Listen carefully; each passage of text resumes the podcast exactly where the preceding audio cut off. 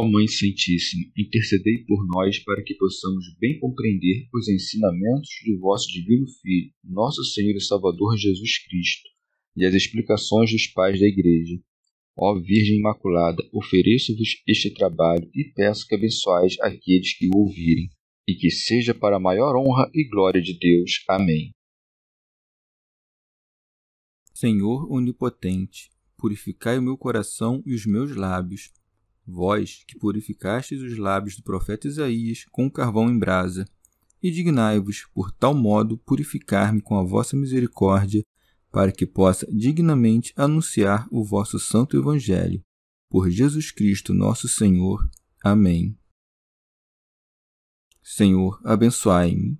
Que o Senhor resida no meu coração e nos meus lábios, para que anuncie digna e convenientemente o seu Evangelho. Amém. Evangelho de Nosso Senhor Jesus Cristo, segundo São Mateus. Explicação da parábola do joio. Então, deixando as multidões, entrou em casa, e os discípulos chegaram-se a ele pedindo-lhe: Explica-nos a parábola do joio no campo. Ele respondeu: O que semeia a boa semente é o filho do homem. O campo é o mundo. A boa semente são os filhos do reino. O joio são as pessoas do maligno. O inimigo que o semeou é o diabo. A colheita é o fim do mundo. Os ceifadores são os anjos. Da mesma forma que se junta o joio e se queima no fogo, assim será no fim do mundo. O Filho do Homem enviará seus anjos e eles apanharão do seu reino todos os escândalos e os que praticam a iniquidade, e os lançarão na fornalha ardente Ali haverá choro e ranger de dentes. Então os justos brilharão como o sol no reino de seu Pai. O que tem ouvidos, ouça. Comentários dos Pais da Igreja São João Crisóstomo o Senhor falara às turbas em parábolas, a fim de induzi-las a interrogarem-no. Mesmo tendo dito muitas coisas por parábolas, ninguém, entretanto, o interrogou, e por isso o despediu. Por isso segue. Então, deixando as multidões, entrou em casa. Mas nenhum dos escribas os seguiu, donde resulta claramente que, ao seguir o Senhor, não tinham outro objetivo a não ser apanhá-lo em seus discursos. São Jerônimo. Mas Jesus despede a multidão e vai para casa, a fim de que seus discípulos se aproximem e lhe perguntem em segredo o que o povo não merecia nem podia entender. Rábano Mauro.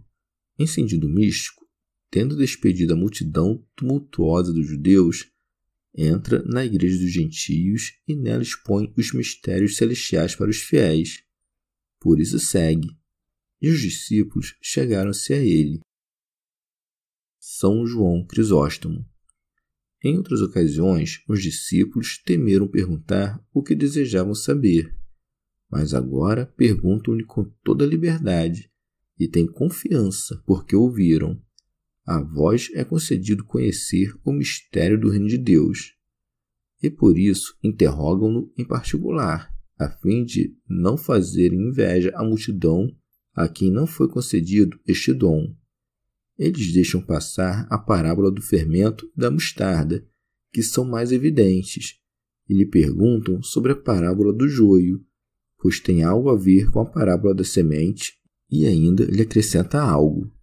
O próprio Senhor lhes disse o sentido desta parábola, dizendo-lhes: O que semeia a boa semente é o filho do homem. Remígio de Auxerre o Senhor chama-se a si mesmo de Filho do Homem para nos dar um exemplo de humildade, seja porque sabia que os hereges haviam de negar que ele fora homem, ou seja porque, mediante a fé em sua humanidade, poderíamos ascender ao conhecimento da divindade. Segue. O campo é o mundo. Glosa de São Tomás de Aquino. Sendo ele mesmo quem semeia seu campo, é indubitável que o mundo presente seja dele. Segue. A boa semente são os filhos do reino. Remígio Auxerre, ou seja, os homens santos e os eleitos, que são contados entre os filhos do reino. Santo Agostinho.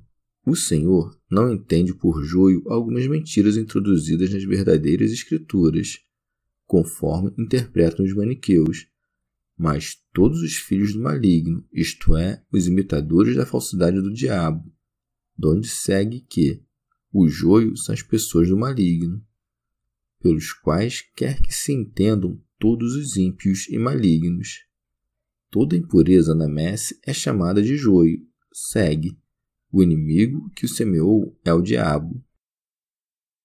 São João Crisóstomo. De fato, é obra do diabo misturar sempre o erro com a verdade. Segue. A colheita é o fim do mundo. Em outro lugar, ele disse, falando aos samaritanos: Levantai os olhos e vede os campos que já estão branquejando para a ceifa. E a messe é verdadeiramente grande, mas os operários são poucos. Em cujas palavras expressa que a ceifa já chegou. Como, pois, disse aqui que ainda virá? Porque a palavra é tomada em sentidos diferentes. Ali foi dito: um é o que semeia e o outro o que cega. E aqui foi dito que o mesmo que semeia é o que ceifa. Quando estabelece a distinção entre aquele que semeia e aquele que ceifa, diferencia os apóstolos não de si mesmo, mas dos profetas, porque foi o próprio Cristo quem semeou entre os judeus e os samaritanos por meio dos profetas. Portanto, nesta passagem, ele toma sobre os dois aspectos as palavras semente e ceifa. Assim, quando fala da obediência e da persuasão da fé, usa a palavra ceifa, como aquilo em que o todo é aperfeiçoado. Mas quando trata do futuro que se tira de ouvir a palavra de Deus, chama a ceifa de fim do mundo, como sucede neste lugar. Remígio de Auxerre Por ceifa se entende o dia do juízo, em que serão separados os bons dos maus pelo ministério dos anjos. Por isso foi dito mais abaixo que verá o Filho do Homem com seus anjos para julgar. E por isso segue: os ceifadores serão os anjos. E segue: da mesma forma que se junta o joio e se queima no fogo, assim será no fim do mundo. O Filho do Homem enviará seus anjos, e eles apanharão do seu reino todos os escândalos e os que praticam a iniquidade e os lançarão na fornalha ardente. Santo Agostinho. Tirados daquele reino onde não há escândalos? Serão tirados de seu reino que é aqui, ou seja, da igreja. O joio, que é o primeiro a ser separado, nos indica as perseguições que precederão o dia do juízo, e separarão os bons dos maus mediante o ministério dos anjos bons, porque os bons podem cumprir o ofício da vingança com boa intenção, como a lei e como o juiz, que terão a mesma intenção da lei e do juiz. Os maus, por seu turno, não podem cumprir o ofício da misericórdia. São João Crisóstomo. Também se pode entender que serão tirados do reino da Igreja Celestial, e então mostra que o castigo é duplo, a saber, a perda da glória conforme as palavras: apanharão do seu reino todos os escândalos, isto é, para que não entrem escândalos no seu reino, e que serão queimados no fogo, conforme estas outras, e os lançarão na fornalha ardente. São Jerônimo. Todos os escândalos provêm do joio, nas palavras: apanharão do seu reino todos os escândalos e os que praticam iniquidade, o Senhor quis distinguir entre hereges e cismáticos, de maneira que os que causam escândalos são os hereges, e os que cometem iniquidades, os cismáticos. Glosa de São Tomás de Aquino. Ou de outro modo, pela palavra escândalos pode-se entender aqueles que criam para o próximo ocasião de pecar ou de se perder, e para aqueles que praticam iniquidade, todos os pecadores. Rábano Mauro. Observai que ele diz: e os que praticam a iniquidade, não os que as praticaram, porque não hão de ser entregues aos tormentos eternos aqueles que se converteram e fizeram penitência, mas só os que continuam no pecado. São João Crisóstomo. Vede o amor inefável de Deus para com os homens. Ele é rápido para conceder benefícios e lento para castigar.